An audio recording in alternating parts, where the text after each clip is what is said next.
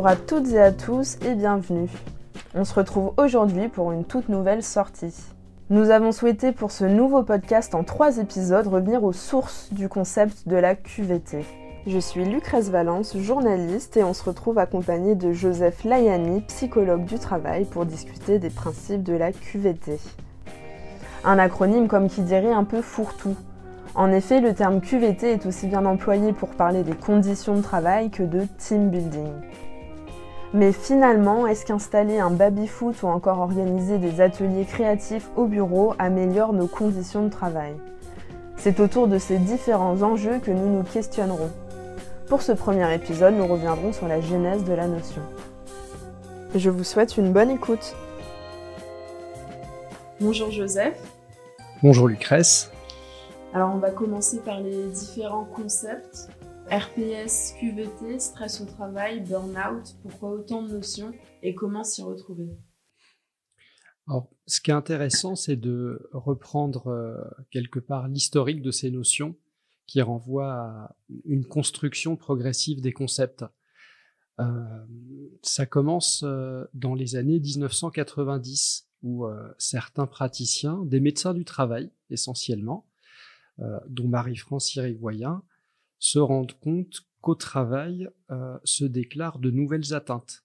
Il y a des personnes qui commencent à présenter des symptômes, des symptômes anxio-dépressifs essentiellement, imputables aux conditions de travail et notamment aux pratiques managériales qu'on n'a pas l'habitude d'observer. Euh, et là, euh, Marie-France Irigoyen notamment, qui était praticienne et une des premières à justement euh, proposer une consultation en souffrance au travail, bah, propose ce terme de souffrance au travail pour caractériser ces symptômes euh, liés à, euh, on va dire, des situations de travail qui sont pas tangibles. Il s'agit pas de rythme, il s'agit pas de port de charge, il s'agit pas de, choses mesurables. On est plutôt dans, des aspects psychosociaux du travail, mais qui génèrent des atteintes.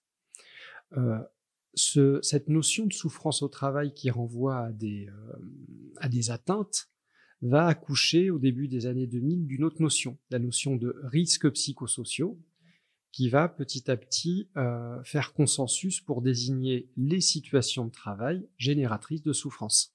C'est une notion qui va coexister avec beaucoup d'autres euh, et qui va s'imposer dans le droit français à partir d'un moment clé c'est un, un, tournant politico-médiatique.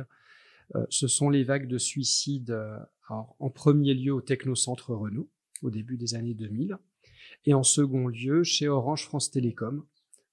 D'ailleurs, le, le, procès des dirigeants d'Orange France Télécom a eu lieu assez récemment, justement en lien avec ces événements. On pourra d'ailleurs y, revenir. Donc le législateur reprend ce terme de risques psychosociaux euh, le ministre du Travail de l'époque, Xavier Darcos, en 2009, légifère avec un plan d'urgence pour la prévention des risques psychosociaux qui impose une évaluation des risques psychosociaux dans les entreprises d'une certaine taille. Euh, cette euh, obligation légale, elle va être ensuite généralisée au secteur public par le Premier ministre qui suivra ben, du gouvernement Hollande, François Héroux, euh, qui lui aussi imposera la prévention des risques psychosociaux dans le secteur public. Et euh, suite à cette loi, les praticiens, les institutionnels, les professionnels de la santé au travail vont arguer que ces fameux risques psychosociaux, euh, on les connaît pas trop. Il en existe plusieurs définitions, c'est un concept vaporeux, subjectif. Et c'est là qu'a lieu, sous l'égide justement du professeur Golac, un travail au sein d'un collège d'expertise, qu'on appellera le collège d'expertise statistique sur l'évaluation des risques psychosociaux, qui donnera lieu à un consensus autour de six grands facteurs de RPS, dans le cadre d'un rapport qu'on appelle le rapport Golac, qui est un peu la Bible de l'évaluation des RPS en France. Ça, c'est en 2011.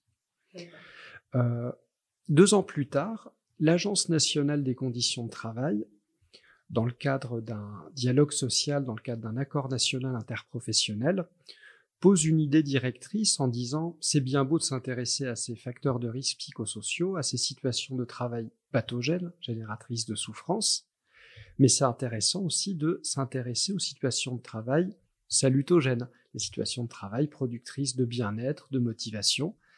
Euh, donc on va euh, généraliser une nouvelle notion. Cette nouvelle notion, c'est vraiment l'ANACT hein, qui, euh, qui l'apporte, la notion de qualité de vie au travail, qui renvoie justement à quelque chose d'un peu plus holistique. Mmh. on peut définir la qualité de vie au travail justement comme le meilleur compromis possible entre la performance de l'organisation et la santé au sens large, donc au sens on peut retenir la définition de l'OMS, hein. santé physique, santé mentale, santé comportementale et santé sociale. Euh, donc la qualité de vie au travail serait le meilleur compromis possible entre la performance et la santé. Donc elle renverrait à la prévention des risques psychosociaux, mais aussi à la mise en œuvre de pratiques positives favorisant justement la santé et le bien-être au travail. Et c'est à travers l'accord national interprofessionnel sur la qualité de vie au travail signé par les partenaires sociaux en 2013 que cette notion, justement, va s'imposer dans le paysage du, euh, droit français. Et est-ce un concept euh, scientifique? Alors, non, c'est un concept qui est posé au terme d'un cheminement institutionnel et au terme d'un compromis du dialogue social. Euh, dans la communauté scientifique qui, elle, se réfère à des standards internationaux et pas à des standards français qui sont nés justement euh, euh, suite à des événements, suite à des effets de contexte, suite à, dire, un cheminement dans le cadre du dialogue social. Bah, parallèlement, on a une communauté scientifique qui, elle, travaille au regard de standards internationaux qui sont un peu indépendants de, on va dire, de ce bruit de fond médiatique français et euh, dans la communauté scientifique, au, niveau international, on parle plutôt de santé psychologique au travail. Euh, donc euh, les psychologues du travail dans la recherche fondamentale, par exemple, s'intéressent aux déterminants de la santé psychologique, c'est-à-dire les situations qui déterminent, qui prédisposent une bonne ou une mauvaise santé psychologique au travail. on peut aussi partager le principe, en tout cas le concept de healthy workplaces, euh, on va dire, euh, environnement de travail favorisant la santé, euh, qui lui est promu par l'Agence américaine de psychologie, qui est considéré comme un canon au, sens, en tout cas dans, dans le champ de la, littérature scientifique internationale. Mais on ne retrouve pas forcément cette notion de QVT ou QVCT, on reviendra sur cet acronyme un peu plus récent, qui est une construction française, qui est issue plutôt d'un cheminement euh, dans le cadre euh, de la construction législative et dans le cadre du dialogue social. Donc ça tend à, être partagé au niveau mondial, cet état d'esprit, cette envie de bien-être au travail? Ce qui est certain, c'est que de grandes instances internationales comme euh, l'OMS, l'Agence européenne pour la sécurité et la santé au travail, la Commission européenne, s'intéressent depuis deux décennies, trois décennies même, euh, à des notions comme la souffrance au travail, le stress au travail, le burn-out, la prévention du harcèlement, la prévention des risques psychosociaux, qui est quand même une notion qui s'impose scientifiquement.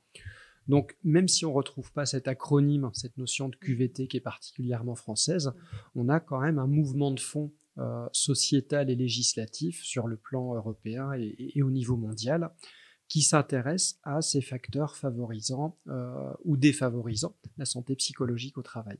Donc euh, on, participe d'un mouvement de fond euh, qui se reflète dans, dans, le corpus, dans le contexte français. Le 9 décembre 2020, l'accord national interprofessionnel sur la santé au travail a décidé de remplacer l'acronyme QVT par celui de QVCT. Donc à la différence de QVT, on ajoute les conditions de travail dans l'acronyme Peux-tu nous en dire plus sur la différence significative entre ces deux acronymes? Oui, bien sûr. Euh, on, a une évolution notable de la QVT à la QVCT avec cet accord national interprofessionnel. Alors là, je me permets une petite parenthèse pour nos auditeurs pour euh, rappeler ce qu'est un accord national interprofessionnel, ce, drôle d'objet, euh, on va dire, quasi législatif qui caractérise euh, justement le, cadre du dialogue social en France. Les accords nationaux interprofessionnels, on, les désigne sous l'acronyme DANI, pour euh, accord national interprofessionnel. Ce sont des consensus du dialogue social entre les représentations syndicales, euh, salariales et patronales qui posent un consensus autour de certaines notions Donc là, en, l'occurrence, il s'agit d'un consensus autour des conditions de travail ou de la qualité de vie au travail, euh, mais on peut euh, justement euh, voir apparaître beaucoup d'accords nationaux interprofessionnels sur d'autres thématiques. Un accord national interprofessionnel n'a pas valeur de loi. On va dire que c'est un grand cadre général qui va guider les négociations sociales dans les différentes branches professionnelles. C'est un peu un socle de négociation entre les syndicats et le patronat. Par contre, le législateur, l'État, euh, suit souvent ces accords nationaux interprofessionnels en légiférant et en inscrivant ces consensus dans la loi. En gros, le, message du législateur, c'est à partir du moment où vous vous mettez d'accord, vous partenaires sociaux, moi je vous suis et euh, je transpose dans la loi justement ces points de compromis. Donc en 2013 apparaît le premier accord national interprofessionnel autour de la QVT qui euh, pose cette notion qu'il a défini et qu'il a défini comme intimement lié aux conditions de travail, à l'organisation. Ce qui est intéressant dans l'année de 2013, euh, c'est que la notion de QVT euh, va jusqu'à être associée à la notion de modèle économique de l'entreprise.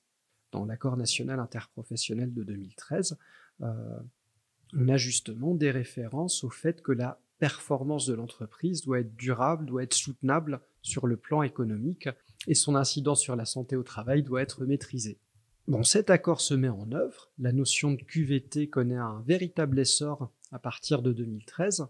Par contre, on voit fleurir à partir de 2013 un certain nombre d'écueils.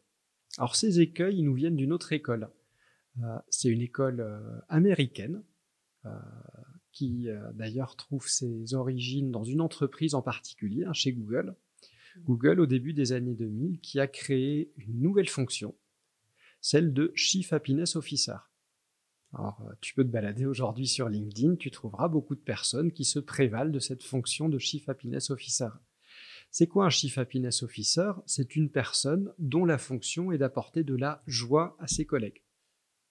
La joie ou du bonheur, on n'a rien contre, mais à travers des mesures périphériques au travail, du team building, des mesures de confort, euh, des ateliers, du développement personnel, du sport, et j'en passe. Mais on ne touche jamais aux conditions de travail.